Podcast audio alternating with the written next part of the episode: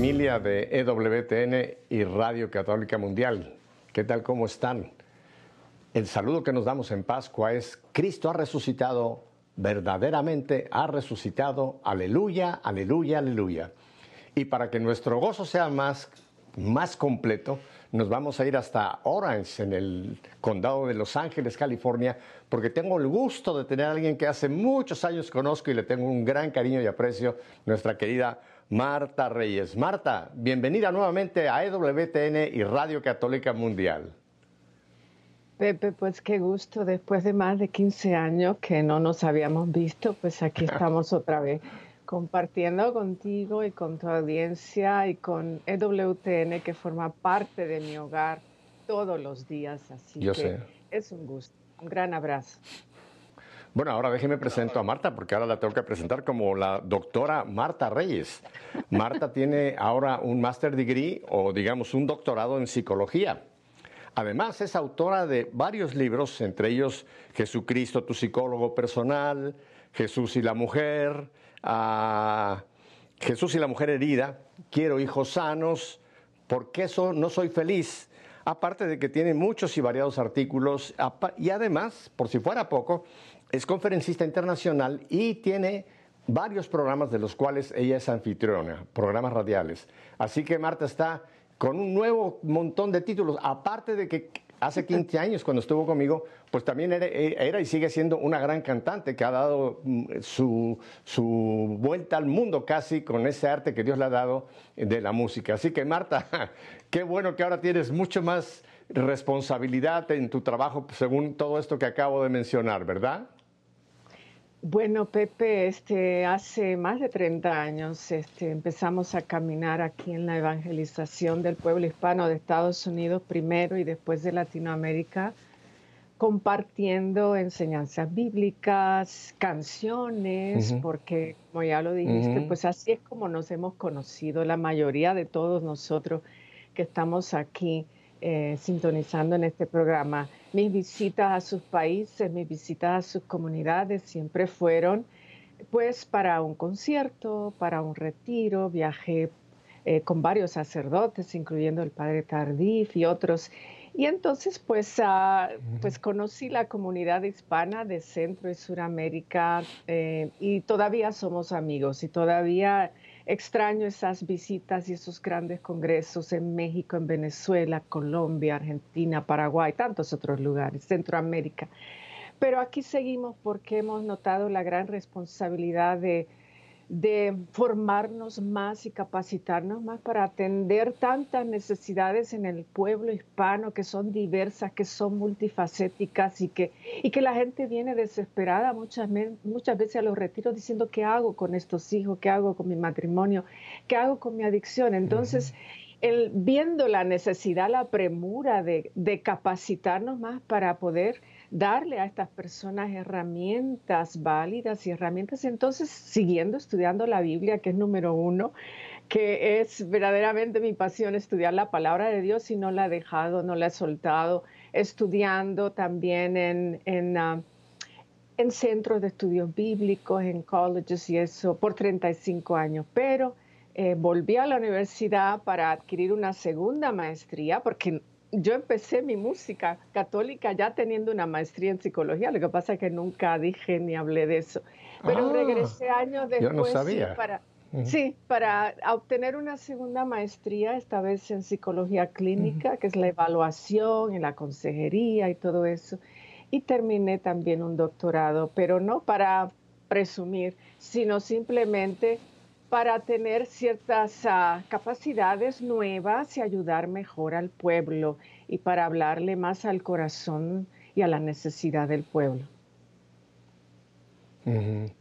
Qué, qué interesante. Yo desconocía que tú ya tenías esa carrera. Eh, cuando yo te conocí, pues estabas muy envuelta en, en la música. Me recuerdo que estuvimos muchas veces juntos en algunas conferencias, pero desconocía yo que ya tenías este antecedente. Entonces, años después, hace unos cuantos años, lo acabas de, completar, o mejor dicho, como lo has dicho, tener una segunda maestría para estar más capacitada pero importante para servir al pueblo de Dios, para servir a Dios a través de ese pueblo que bien tú lo dices, está tan dolido, tan necesitado de, no solamente que, que oremos por él, sino también que le demos eh, sabiduría, eh, consejos prácticos, cómo poder eh, poner sus vidas en el orden que Dios quiere, ¿verdad?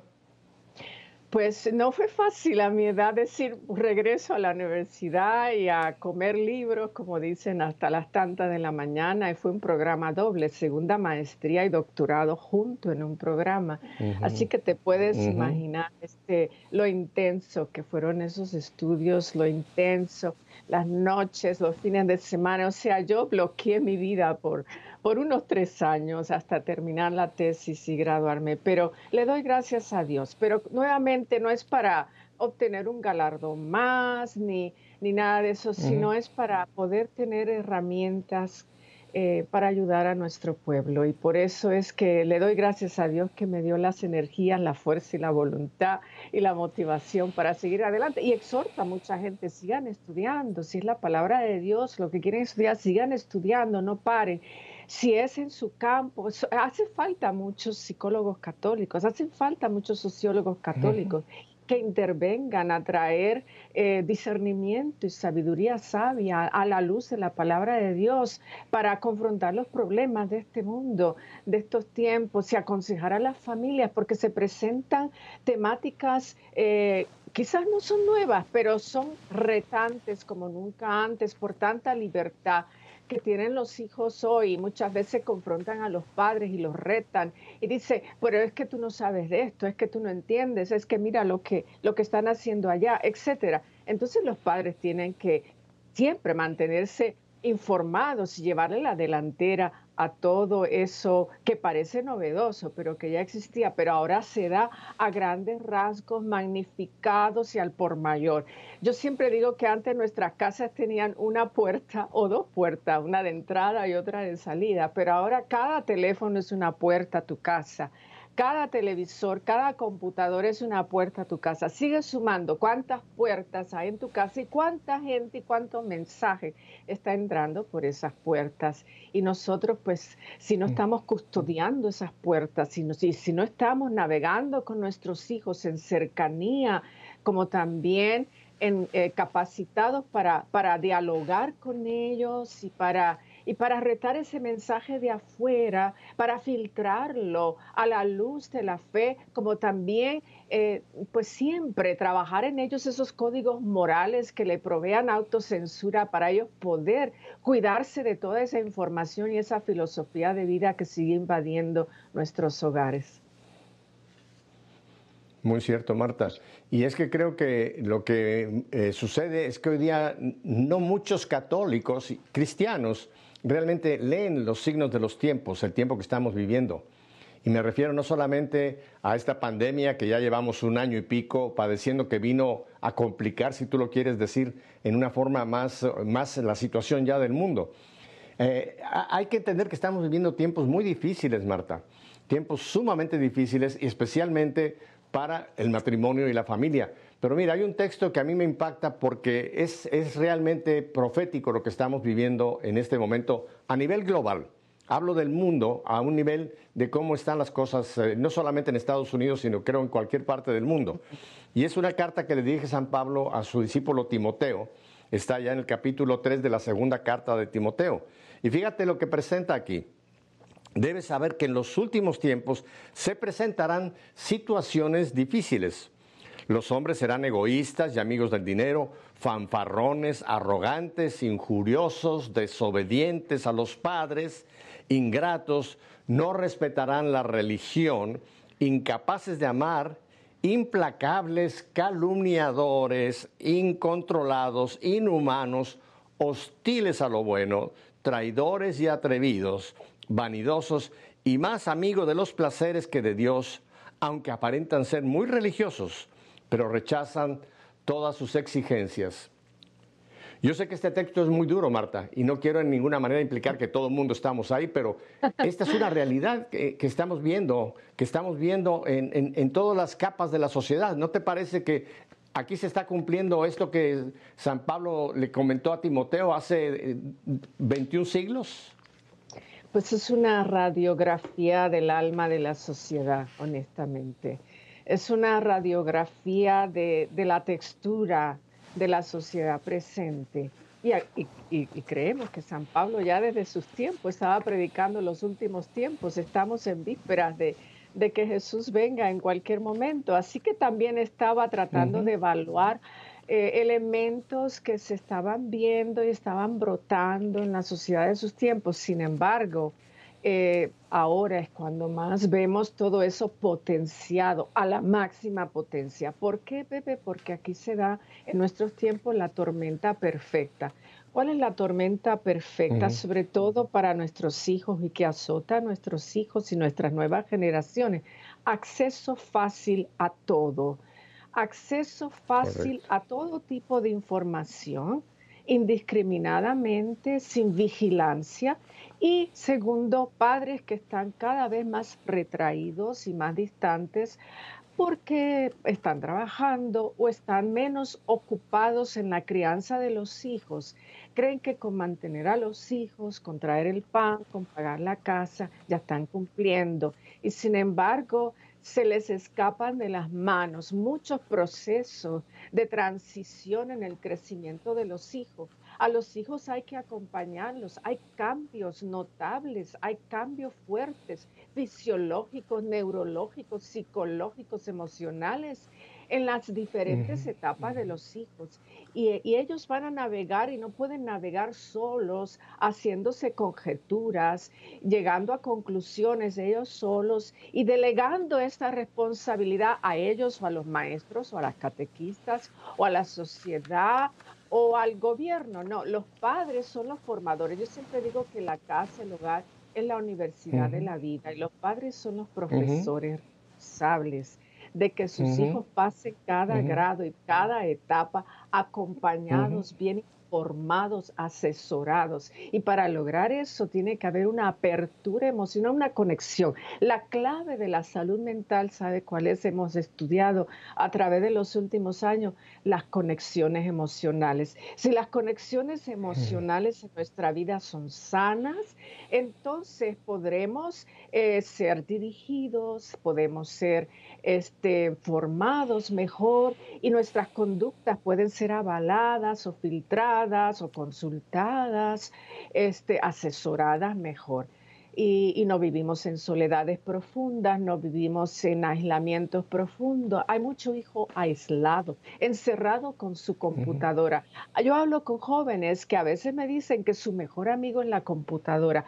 ¿Cómo hemos llegado a esos tiempos? Que su mejor amigo es el teléfono. ¿Cómo hemos llegado a esos tiempos? Que ya los seres humanos importantes, padres, hermanos, mejores amigos, son reemplazados por, por, un, por un aparato tecnológico. ¿Por qué? Porque ahí ellos se pueden desahogar, ellos pueden tener la libertad que quieren buscar aquí, buscar allá, sin tanto control tenemos que ser los custodios de nuestra casa, como dice aquella parábola que Jesús dice, cuando los dueños de la viña o los trabajadores estaban dormidos, vino el enemigo y sembró cizaña. Eso es tan, lo vemos tan factible hoy día, que si los padres y madres no somos los custodios de todas estas puertas, de entrada a nuestro hogar y a la mente y corazón de nuestros hijos. Por ahí entra toda filosofía de vida y después nos retan los jóvenes y desarman a veces los padres. Me da mucha tristeza como a veces algunos padres se presentan o se sienten desarmados, desarmados de argumentos, desarmados de autoridad. Si perdemos la autoridad moral ante nuestros hijos, ya no los podemos formar ni educar ni llevar a los caminos sanos que quisiéramos. Muy cierto, Marta, muy cierto. Ah, eh, este pedazo de plástico, ahora que tú estás usando la alegoría de las puertas, este pedazo de plástico puede tener dos grandes aplicaciones. Una puede ser para mucho bien, porque aquí tenemos acceso a muchas cosas que antes necesitaríamos mucho tiempo buscar, o sea, puede ser una ayuda muy grande, pero puede ser también una ventana al maligno al demonio. Porque en todo esto que estamos mencionando, Marta, hay que, hay que reconocer que quien está atrás de todo esto, quien quiere destruir a la sociedad, empezando por el matrimonio y la familia, es el enemigo de Dios, Satanás y sus huestes. Entonces tenemos que ver que estamos en una batalla espiritual y que todo esto que puede ser muy utilizable, tú lo has mencionado muy bien, puede ser también un camino al veneno. Mira, yo no sé, en mis tiempos, yo soy un poco bastante más antiguo que tú, más, más no antiguo, tú no eres antigua. No, yo creo que mis tiempos, en la el, no, no, no, no. Oye, en mis tiempos al veneno se le ponían unos frasquitos y se le ponía una calavera que decía veneno. Hoy día ya no existen esos frasquitos porque el veneno está por todas partes y lo que es peor, está camuflado aparentemente de cosas placenteras, de cosas buenas, de cosas que no tienen problema, que por acá, que por allá. Es terrible. Pero mira, Marta, vamos a hablar ahora de, ese trabajo que tú haces, pero hay que recordar que aún estamos en el año del jubileo de San José. San José fue padre de familia, es el padre de la Sagrada Familia. No fue el padre biológico de Jesús, no vamos a entrar ahora en una apologética, pero es el padre, San José es padre de familia. Y qué bueno que la iglesia hace, por eso estamos celebrando los 150 años, lo nombró patrono y protector de la iglesia. Pero además tú sabes bien que también el 19 de marzo, también el Santo Padre nos regaló otra gran ventana de, para bien, que es el año de la familia, que tengo entendido que vamos a ir hasta el 26 de junio del año 2022 que será el décimo encuentro mundial de las familias. O sea, estamos en dos momentos de gracia, Marta. El momento de gracia del jubileo de San José y el año de gracia también de este año de la familia. ¿No te parece que tenemos que recurrir muchísimo a esta gran ayuda que tenemos San José y la iglesia como tal para encontrar entonces gente como tú que nos ayude a navegar con estos problemas, Marta? Pues yo creo que es la sabiduría de la madre iglesia o de la iglesia como madre, eh, también presentarnos el valor del lugar, del rol del padre en la casa. 70% eh, de los jóvenes que están en centros de detención juvenil y más del 80% de los que están en drogadicción, en violencia, en pandillas, en alcoholismo, son aquellos que viven con ausencia de padre. Entonces, si hay una aportación hermosa, valiosísima, que nos trae Jesús en los evangelios, es traer la figura y presencia del Padre a nuestra vida, el Padre de ustedes.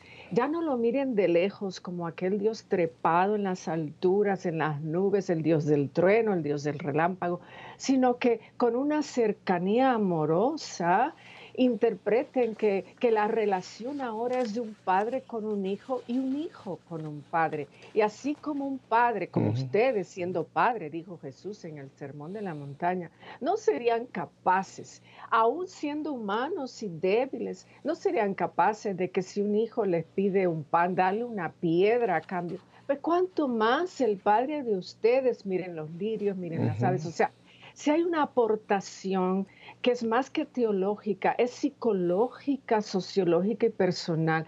Es traer a nuestra vida la autoridad paternal de Dios y también inspirar a los hombres y varones en la humanidad a ser verdaderos padres presentes en la vida de sus hijos.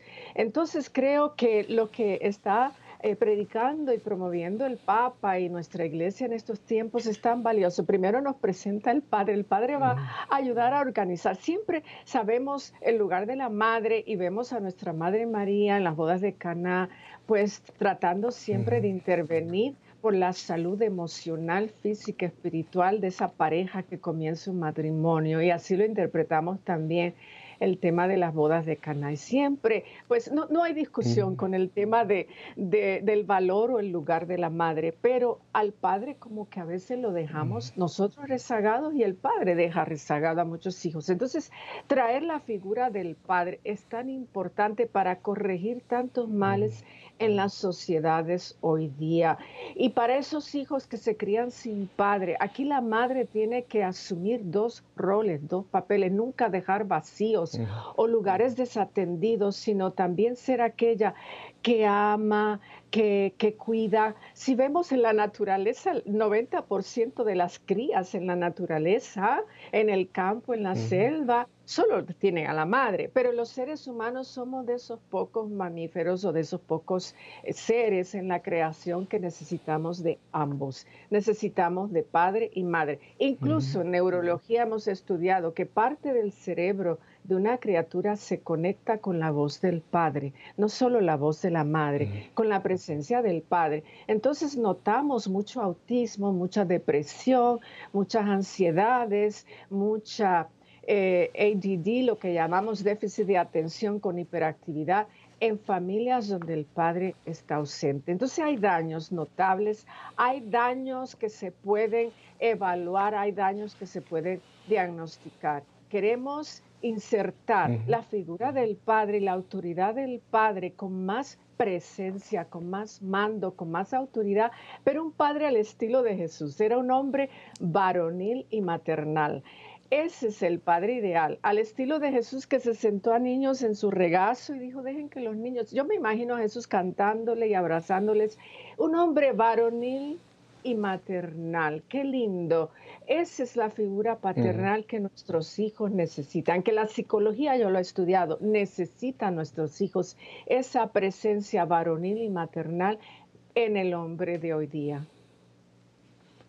Ahora, fíjate, Marta, algo, y tú como psicóloga eh, seguramente lo, conoces perfectamente bien.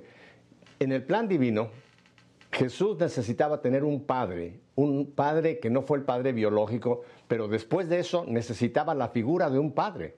Eh, Dios pudo haber tenido plan B, plan C, podía haber nacido solamente de la Virgen y nada más, etcétera, etcétera, etcétera. Pero no, Dios proveyó que María tenía que tener un esposo que no solamente iba a ser el esposo de María, sino iba a ser el padre de Jesús. No biológico, lo dejamos clarísimo eso siempre, pero después de, ese, de esa no ser padre biológico, asumió todo el rol de padre.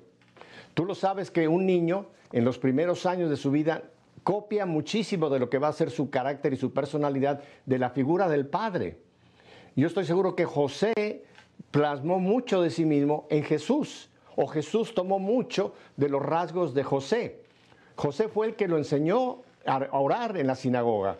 José fue el que lo enseñó a trabajar como artesano. José hizo realmente de Jesús un hombre de bien que cuando José llegó el momento de partir a la casa del Padre, se supone que antes de que empezara el ministerio público en las bodas de Cana, José ya había partido, ¿no? Pero muchos de los rasgos de Jesús, esos rasgos masculinos de Jesús, los aprendió de su padre José. Así que qué importancia tiene el Padre que aún el Hijo de Dios necesitaba la figura del Padre para desarrollar su personalidad y después, obviamente, cumplir con la misión que le había entregado su Padre Celestial. ¿No te parece que es maravillosa la figura de San José, también paternal para todos los que somos hombres y queremos realmente tener esa imagen de un Padre? ¿Qué mejor Padre que José, no te parece? Es interesante como también la Biblia nos dice que a través de un sueño, pues el Espíritu de Dios este, suscitó a José, levántate y, váyanse a Egipto, protejan al, niño.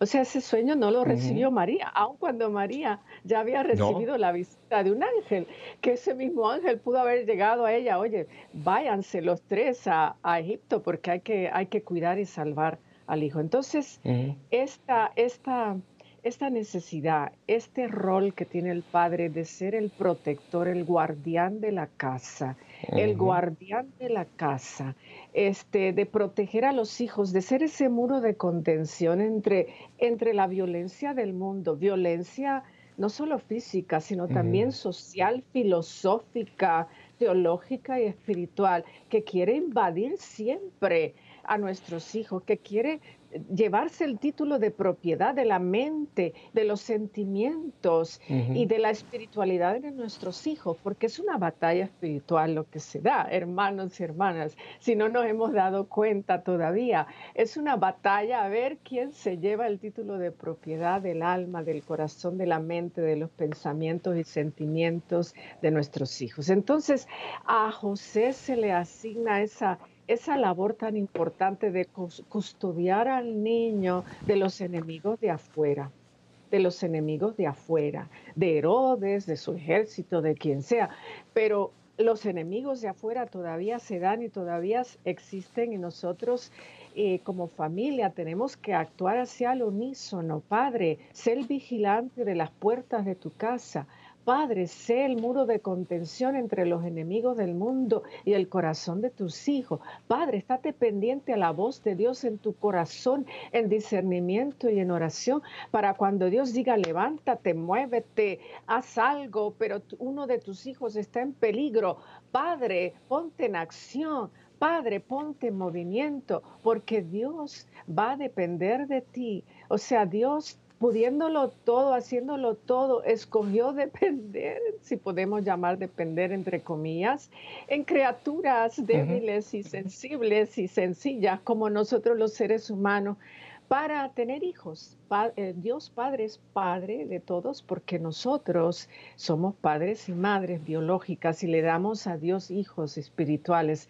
Entonces esta colaboración trinitaria que tenemos con Dios es tan necesaria. En un hogar donde falte ese Padre custodio, vemos las catástrofes, vemos los daños vemos este, las ambivalencias espirituales, vemos el vacío teológico, vemos el vacío emocional. La madre lucha sola, una madre que lucha sola, pues yo a veces felicito mucho a esas madres que solas han tenido que encaminar a sus hijos y luchar por ellos y trabajar por ellos, pero, pero necesitamos otra vez reintegrar la sociedad al estilo y al modelo original que Dios diseñó, como Dios diseñó la familia y consecuentemente la sociedad. Mira, Marta, hay un, punto de referencia que muy pocos católicos eh, se enteraron de esto y creo que es vital de lo que vamos a continuar hablando. Dios nos ha advertido de la batalla que se está librando en este momento. Y esto que te quiero contar fue algo que ocurrió con Sor Lucía, la tercera de las videntes de Fátima. Jacinto y, Francisco, ya está, Jacinta y Francisco ya están en el cielo. Lucía ya está en el cielo también, esperando que un día empiece el proceso de su beatificación y canonización. Pero fíjate, el 16 de febrero del año 2008, el cardenal Carlo Cafara, entonces arzobispo de Bolonia, Italia, después de una misa celebrada en la tumba de San Pío de Pietrechina, concedió una entrevista a una televisora local en la que abordó el tema de una profecía de Sor Lucía dos Santos, la vidente de Fátima, el que habla acerca de la batalla final entre el Señor y el reino de Satanás. El cardenal Cafara explicó que San Juan, Pablo II le dio instrucciones de planear y establecer el Instituto Pontificio para los Estudios del Matrimonio y la Familia, y al comienzo de dicho encomienda le escribió precisamente una carta a Sor Lucía de Fátima, pidiéndole simplemente oración. Inexplicablemente, dice el cardenal, ya que no esperaba una respuesta, viendo que solo había pedido sus oraciones, recibió una larga carta con la firma de Sor Lucía, la cual ahora se encuentra en los archivos del instituto. En ella encontramos escrito de puño y letra de Sor Lucía, la batalla final entre el Señor y el reino de Satanás será acerca del matrimonio y la familia.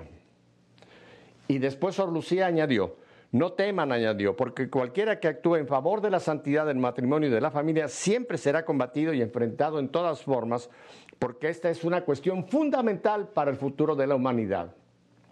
La batalla final será, y la estamos viendo, Marta, contra el matrimonio, la institución del matrimonio y obviamente la familia, que es el fruto de un matrimonio. Vamos a ir en un momentito, Marta, a unos brevísimos mensajes, pero después quiero que tú nos hables entonces de esta tanta gente que te han consultado en cuanto a la situación de familia. ¿Qué nos puedes tú hablar? ¿Cómo podemos nosotros pelear, pelear esta batalla, primero por la institución del matrimonio y después, obviamente, el fruto del matrimonio, que es la familia? ¿Te parece? Está bien, perfecto. Bien, entonces vamos a estos brevísimos mensajes. No cambie de canal, se va a perder algo importantísimo. Marta y yo estamos aquí, volvemos en un par de minutos.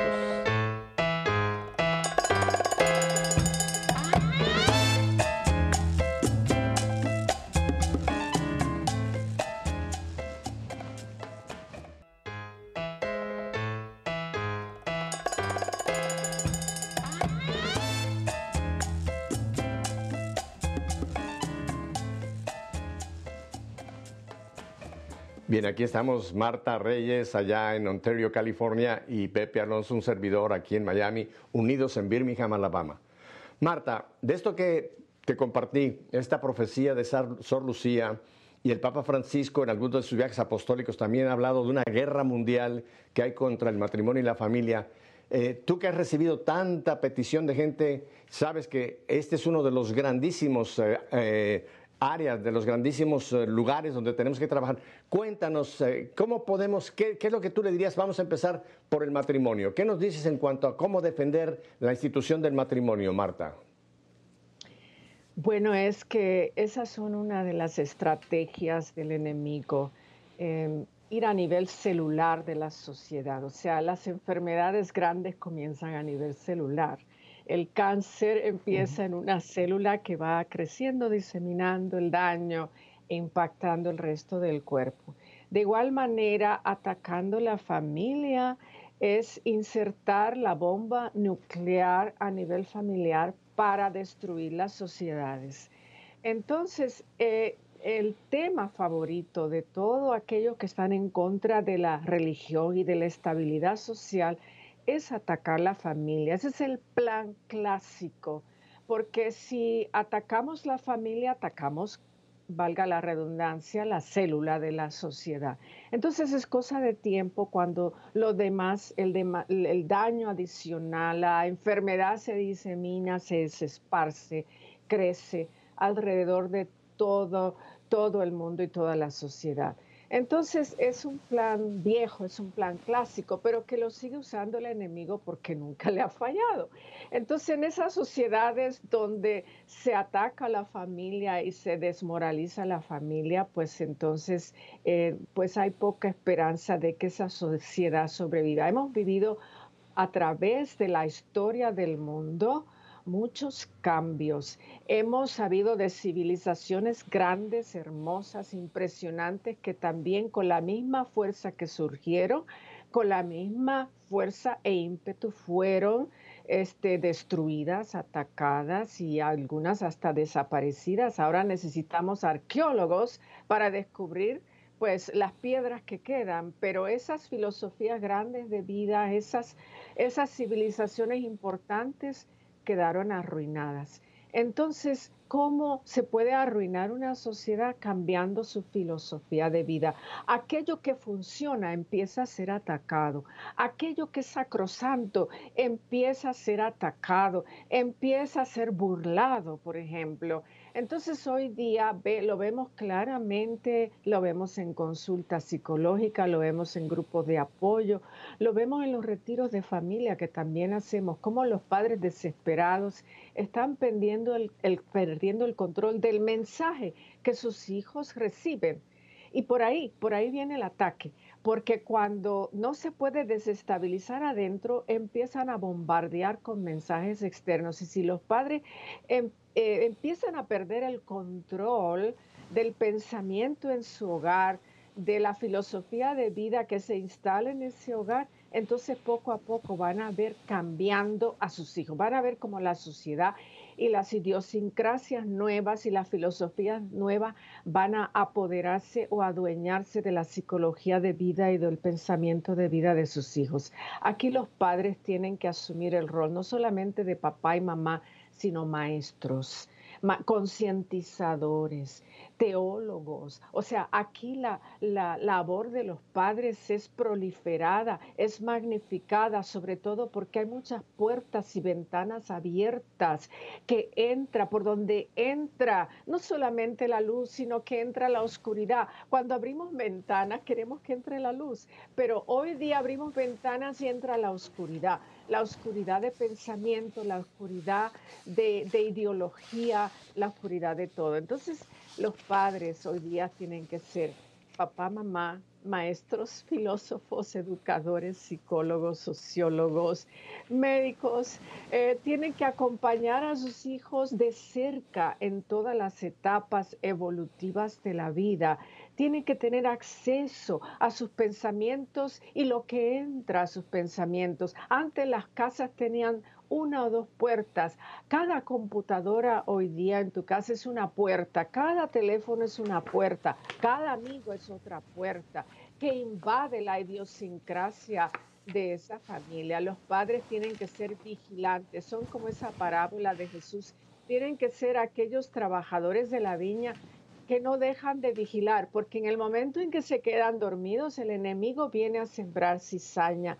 Eso es una parábola que hoy día la podemos utilizar tan efectivamente para describir cómo se contaminan los pensamientos, las ideas y las culturas aún en el núcleo de nuestro hogar. ¿Cómo puede haber tanta disensión aún en un hogar pequeño? ¿Cómo puede haber tanta diferencia de filosofía de vida aún entre padres e hijos? Antes como que todos caminábamos juntos, como que los padres tenían una autoridad no solamente de cómo se vestían sus hijos, a dónde iban, a dónde vivían, sino también cómo iban a pensar y cómo iban a culturarse y cómo iban a filosofar en la vida. Hoy los padres están perdiendo ese control porque hay una invasión de pensamiento hay una invasión de ideologías, hay muchas puertas abiertas que entran a la casa, donde entra no la luz. Cuando tenemos eh, ventanas en la casa es porque queremos que entre la luz, pero hoy día está entrando la oscuridad por esas ventanas, la oscuridad de pensamiento, la oscuridad de opinión, Hoy día cada hijo, hasta uno de 10 años, tiene una opinión diferente sobre los hijos. ¿De dónde sacan eso?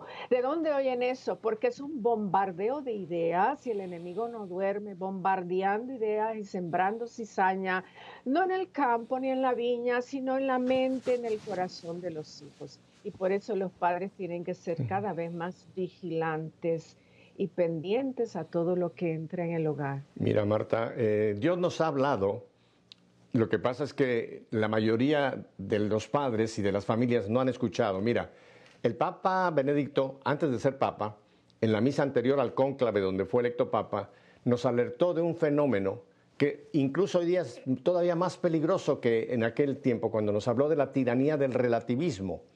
Ya había entrado en el mundo esa filosofía del relativismo, donde que ya no hay valores fijos, ya no hay estructuras, ya no hay eh, los diez mandamientos, sino que ahora todo es relativo. Lo que para ti está bien, está bien, lo que para ti está mal, está mal. haz tú lo que tú quieras, yo hago lo que quiera. Nos ha invadido, no solamente en la sociedad, en la cultura, sino en la iglesia, nos ha invadido esta filosofía, esta tiranía del relativismo. Otra, otra invasión tremenda que nos ha llegado es la ideología de género que viene a atacar exactamente al corazón de la base de la familia, que es el matrimonio. Porque hoy día ya la pareja tradicional ya incluso se considera de mal gusto mencionar la unión de un hombre y una mujer. Hoy día tienes que dejar en libertad que cada quien decida si quiere ser hombre, si quiere ser mujer, si quiere tener una pareja del mismo sexo, quiere ser heterosexual, etcétera, etcétera, etcétera. Todo esto está, y lo más grave, Marta, y tú lo sabes perfectamente bien, y por eso me gustaría que alertemos a las familias, esto está dentro de los sistemas de educación. La ideología de género se ha mezclado en las escuelas elementales. Hoy día a los niños de 8, 9, 10 años ya en, el sistema, en los sistemas públicos de muchos países ya se les está metiendo esa idea de que el sexo con que naciste fue, es un accidente biológico, no determinante. Tú tienes después que decidir quién tú quieres ser. Y esto es un plan demoníaco, pero que está metido dentro de nuestros sistemas y los padres no se dan cuenta, Marta. Esto es lo más grave y tú lo has mencionado infinidad de veces. Los padres están dormidos y no se dan cuenta de que lo que nos dijo también el Papa Pablo VI, el humo del infierno, ya está metido, ya está metido por todas partes. ¿No te parece que los padres tienen que darse cuenta de que esto es urgente? Que esto no es si me parece bien, si no tengo tiempo, que si no lo hacemos estamos dejando que este mundo caiga en pedazos y la iglesia caiga en pedazos, Marta. Pues acordémonos de aquella parábola tan acertada que dijo Jesús, mientras los trabajadores estaban dormidos, el enemigo vio que era su oportunidad para sembrar cizaña. O sea, una siembra bien custodiada. O sea, si, si hay cuatro custodios, pues tenía que haber un vigilante. Eh, aunque tres se durmieran, pero con un vigilante. Y hoy día pues no hay vigilantes porque todo lo hemos como que neutralizado y como que todo lo hemos medio aceptado. Mientras no haga daño así, no haga daño allá, entonces todo es como que medio neutral y cada cual le pone el matiz que quiera. Entonces ahí vienen estas filosofías de vida que pueden ser muy dañinas, como la filosofía o, esta idea de, del género o la libertad del género que va totalmente en contra de la naturaleza humana. La, humanidad no puede sobrevivir soportando y consumiendo ese tipo de ideología. Va a llegar el momento en que eso se va a convertir en un cáncer moral, espiritual y físico, porque vamos a dejar de procrear. Este punto, este punto que acabas de mencionar es muy importante porque mucha gente piensa que esto que nosotros hablamos es porque tenemos una mentalidad religiosa. Esto está por encima de una mentalidad religiosa. Estos son valores de la humanidad.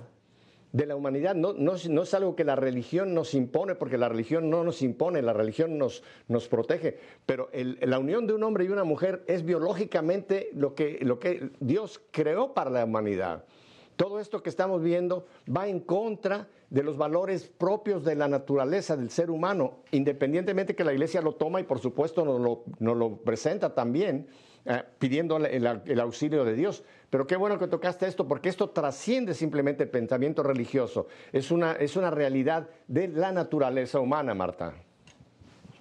Es, es, una información cromosomática, o sea, los seres humanos hemos nacido con esta información eh, adentrada a nivel molecular. O sea, nosotros eh, nos emparejamos con alguien del sexo opuesto para proliferar la humanidad. Si dejamos o aislamos esa información, pues ese verdaderamente es un punto de ataque eh, para, para, destruir la sociedad. Dime si no es un plan mezquino del enemigo para acabar con la sociedad. cuando, cuando el enemigo no puede eh, atacar una familia adentro, pues lo ataca por, por todos los medios. Cuando dejamos ventanas abiertas para que entre en vez de que entre la luz, entran todas estas filosofías extrañas. Se supone que abramos ventanas para que entre la luz, para iluminar nuestras mentes y nuestro espíritu y nuestras conciencias. Pero lo que estamos haciendo es abriendo ventanales al mundo, a todas las filosofías del mundo y neutralizándolos. Ese es el peligro. O sea, porque antes sabíamos que era lo bueno y que era lo malo, pero ahora se le dan matices. Esto no es tan malo, esto no es tan bueno, o lo peor de todo es lo malo con apariencia de bueno.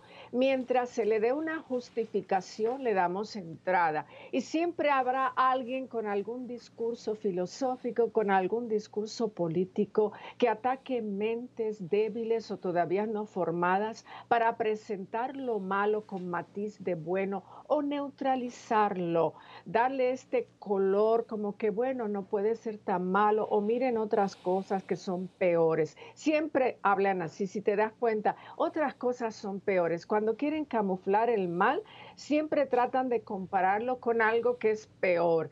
Entonces, lo que estamos haciendo es contaminando las mentes, contaminando con mm. matices raros y oscuros las filosofías de vida cuando tiene que ser claro. La palabra de Dios dice, lo creó hombre y mujer. Aquí no hay matices, aquí no hay puntos medios. Y como único vaso, si el enemigo tiene una bomba atómica para destruir la proliferación de la sociedad, del ser humano, de la humanidad, es la ideología de género. Porque paran de procrear, porque paran de formar hijos sanos, porque la sociedad se convierte en ese, en petri dish donde es un experimento para todo y no hay valores claros y concisos. Entonces, aquí los, los que trabajamos en los caminos de fe, los que trabajamos en, también en psicología de vida y todas estas ciencias que deben de unirse para apoyar este mensaje. Tenemos que ser aquellos vigilantes, pendientes. ¿Quién sembró cizaña en este momento?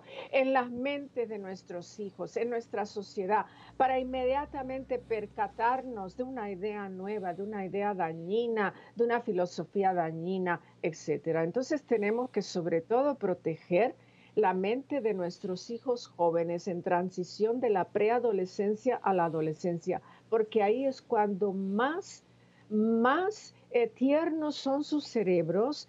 Cuando empieza a conectarse, cuando pasen a la adolescencia, hay una aceleración tremenda de las interconexiones cerebrales y lo que se le metió ahí de información o de conducta o de estilo de vida a los 12, 13 años tiene casi total eh, propiedad o permanencia en el cerebro de esa criatura. Por eso el que se hace drogadicto a los 13 años eh, va a batallar toda su vida. El que se hace alcohólico desde los 13, 14 años, el que se hace promiscuo sexual desde los 13, 14 años, son batallas que durarán toda la vida porque fue un momento crucial cuando el cerebro empezó a conectarse rápidamente, esto a nivel neurológico. Entonces la información que entró ahí tiene casi permanencia, se puede sacar, se puede transformar. Siempre creemos en la transformación, el cambio y la conversión, pero va a costar mucho esfuerzo y mucho más trabajo. Así que tenemos que ser más que vigilantes, tenemos que estar siempre pendientes. Y estas filosofías lo que quieren son armas clásicas del enemigo para desestabilizar, desmoralizar una sociedad, para desbandar, comenzando con desbandando una familia, porque una familia que empieza a tratar uno de estos problemas, ya se desune, no todo el mundo va a tener la misma opinión. Algunos empiezan a escandalizarse, otros empiezan a preocuparse. Son pocos los que dicen, bueno, pues eh, aquí no pasa nada, ¿no? Empiezan a preocuparse. Ahora, a mí me preocupa más, valga la redundancia, aquellos que no se preocupan, aquellos que dicen, bueno, pues esos son los tiempos de este momento que le vamos a hacer y ceden, y ceden y ceden, y lo que estamos viendo son cambios tan tan monumentales y radicales que, que si aquí no entramos con todas las fuerzas de la fe y con toda la fuerza del razonamiento humano sano, para ayudar a detener todas estas corrientes fuertes que quieren arrasar a nuestras familias y nuestras sociedades, el enemigo nos va a llevar la delantera. Así que tenemos que despertar como sociedad también como iglesia, porque somos no solo filósofos ni educadores, somos apóstoles, portadores de la verdad suprema y nada de esto corresponde a la enseñanza suprema de la iglesia ni de la palabra de Dios. Cielo y tierra pasarán, pero sus palabras no pasarán. La iglesia, la teología no tiene que acomodarse a los tiempos, ni a la filosofía de los tiempos, ni ir cediendo aquí, ni ir cediendo acá, ni ajustarse aquí, ni ajustarse allá, sino la iglesia es maestra, la iglesia es madre y la iglesia toma su lugar de maestra y portadora de la verdad y la verdad es irrevocable. La verdad no se ajusta ni se altera, ni se cambia ni se confecciona. La verdad es permanente. Ah, Marta, ah, en los minutos que me quedan voy a pedir que tú nos hables de qué material tú nos puedes eh, presentar. Pero quiero ir a un documento de San Juan Pablo II, Familiares Consorcio que dice eh, eh, alguna frase que la uso mucho, pero que es importante. Y con esto no es que quiero espantar a los padres, los quiero despertar a su responsabilidad. Y nos dice ese documento, los padres, por ser los progenitores de la prole, tienen la gravísima responsabilidad de ser los primeros formadores de la prole. No es una opción, no es si me parece, es una responsabilidad que el día que tengamos que llegar a nuestro juicio personal, tendremos que dar cuentas de esto, Marta. Estoy hablándole a los papás en este momento. Es una responsabilidad que tenemos que asumir y es, repito, no es opcional. No es si me parece, no me parece, no, tienes que hacerlo. Nosotros los padres tenemos la gravísima responsabilidad de ser los primeros formadores. Ahora, el beneficio de la duda que le puedo dar es que mucha gente dice, pero no sé qué. ¿Dónde Pepe? ¿Dónde busco? ¿Dónde está la iglesia que me puede ayudar y dar sabiduría? Marta, en estos minutos que me quedan, ¿qué material tú tienes? ¿Qué tú puedes poner a, disposición de tanta gente que está con nosotros en este día y que quizá necesiten esta ayuda? Cuéntanos, ¿qué ofreces tú, Marta Reyes? Bueno, este, de mis cuatro libros en este tema les presento Quiero hijos sanos que es un compendio, un estudio eh, psicológico y también bíblico de la crianza o la crianza óptima para los hijos, eh, los problemas en el hogar y el rol que asumen los padres y cómo aconsejarlos bien. Este lo pueden conseguir en Amazon, eh, como también en mi página web dentro de Estados Unidos y Puerto Rico, mi página web martareyes.com. De lo contrario, eh, pues Amazon pueden tratar si Amazon llega a sus países también. Quiero hijos sanos. Y aquí tratamos de lidiar con estos temas tan complejos, etcétera. Los padres tenemos que prepararnos más y equiparnos, que los hijos no nos confronten con un reto eh, verbal o filosófico, es que tú no sabes, es que tú estás chapado a la antigua, es que tú no conoces, la marihuana no hace daño, a todo el mundo lo hace. Mira, los papás de, de, mi amigo permiten que lleven sus novias a la casa, etcétera, etcétera, etcétera, con todo lo que se confrontan los padres. Los padres no pueden estar desarmados ni de información ni de autoridad, pero la información da autoridad. Entonces tenemos que estudiar más, prepararnos más, adelantarnos a las preguntas, que no nos agarren en frío, en seco, con uno de estos retos o estas curvas que a veces los hijos eh, presentan tratando de pues, ganar autoridad, porque en la casa, sobre todo en los hijos hoy día, que a veces son medios prepotentes y con sentido de merecimiento, quieren entrar en estas luchas de poder con los padres y los padres tienen que estar armados de información. Nunca acobardarse ante lo prepotente de la filosofía de vida en estos tiempos, sino que mientras estemos estudiando, armándonos de información y preparándonos y dialogando de corazón abierto, como dice la palabra de Dios, te leo una escritura rápidamente, dice Deuteronomio 11, 18 al 21. Pon estas palabras mías en tu corazón, en tu alma, que sean para ti como una señal ligada a tu mano, un signo puesto enfrente en tu frente, enséñaselas a tus hijos. O sea, queremos que los maestros le enseñen, que los catequistas enseñen y gracias a Dios que tenemos esos apoyos. Y cuando hay padres con serios problemas, traen a los hijos a consejería, a los psicólogos, qué bueno que tenemos esos apoyos, pero padre y madre, no delegues tu responsabilidad como formador moral. Yo siempre digo que la familia es la pasarela de la vida ahí se modelan las mejores conductas, ahí se, se, dan los mejores discursos, ahí se enseñan los mejores libros, ahí se presentan los mejores modelos de vida para los hijos. No dejes que tus hijos sean parte de un experimento social de otra gente. No, sea, no dejes que la cabeza y la mente y el corazón de tus hijos sea el campo de batalla donde, donde invaden otras filosofías de vidas o los enemigos de la vida que quisieran quedarse con tus hijos para sus propuestas políticas, para sus propuestas sociales, para sus propuestas filosóficas. Hay mucho distanciamiento. Yo veo hoy día cuando doy consejería familiar, mucho distanciamiento entre la postura de los padres y la postura de los hijos. Hijos son retantes, los hijos son irritantes, los hijos son desafiantes de la postura de los padres. Y aquí entra el tema de la religión. Ya no quieren la religión de los padres. Y a los 10, 12 años ya están diciendo, yo no voy a la iglesia, no me gusta. Y ahí están los padres cediendo, cediendo, cediendo, sin ejercer autoridad moral. Mientras tus hijos sean menores de edad, papá y mamá, tú eres el que manda. Hay una jerarquía social que hay que respetar y dar a respetar. Tú eres el que decides. Tú eres el que decide lo que ellos comen físicamente y lo que ellos comen y consumen moral, espiritualmente y psicológicamente. Los padres tienen que asumir esta responsabilidad bien en serio en estos tiempos porque hay demasiado de muchas ventanas abiertas para el mundo, del mundo a mi casa, donde no entra la luz por esas ventanas siempre, entra también la oscuridad. Y por eso tenemos que ser padres vigilantes, pendientes, atentos, consagrados a, a criar hijos sanos. Esa es la tarea primordial, mentes sanas, hijos sanos. No solamente tirar hijos al mundo como, como un animal los tira en la selva, no tenemos más inteligencia y más criterio que eso y tenemos más responsabilidad moral que eso. Tenemos que criar hijos para que sean hijos de Dios, hijos de la luz, hijos de la verdad, seguidores del camino, la verdad y la vida. Parece mentira, pero muchas veces los animales de la selva cuidan más a sus hijos que nosotros los seres humanos.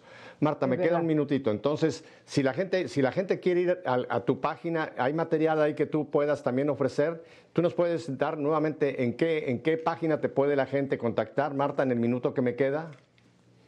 Bueno, martareyes.com, pero nuevamente eh, ese material eh, solo lo podemos enviar dentro de Estados Unidos y Puerto Rico. Ahora, en Amazon pueden tratar si consiguen eh, para otros países de América Latina, eh, quiero hijos sanos, ¿verdad? Y también mi libro, ¿Por qué no soy feliz? En mi página web hay un enlace donde lo pueden descargar en cualquier parte del mundo a través de una aplicación. Si van a martareyes.com, el libro ¿Por qué no soy feliz? que trata todos estos temas de desánimo, tristeza, depresión, etcétera, ahí lo pueden descargar. Ok. Martita, te doy las gracias y te da gracias miles de personas por el bien que nos has hecho en este programa. Te queremos tener más adelante en otro momento, así que voy a estar muy pendiente de ti. Te doy las gracias. Dale un beso muy grande a tu mami. Dile que le mandamos todo nuestro amor y nuestra oración.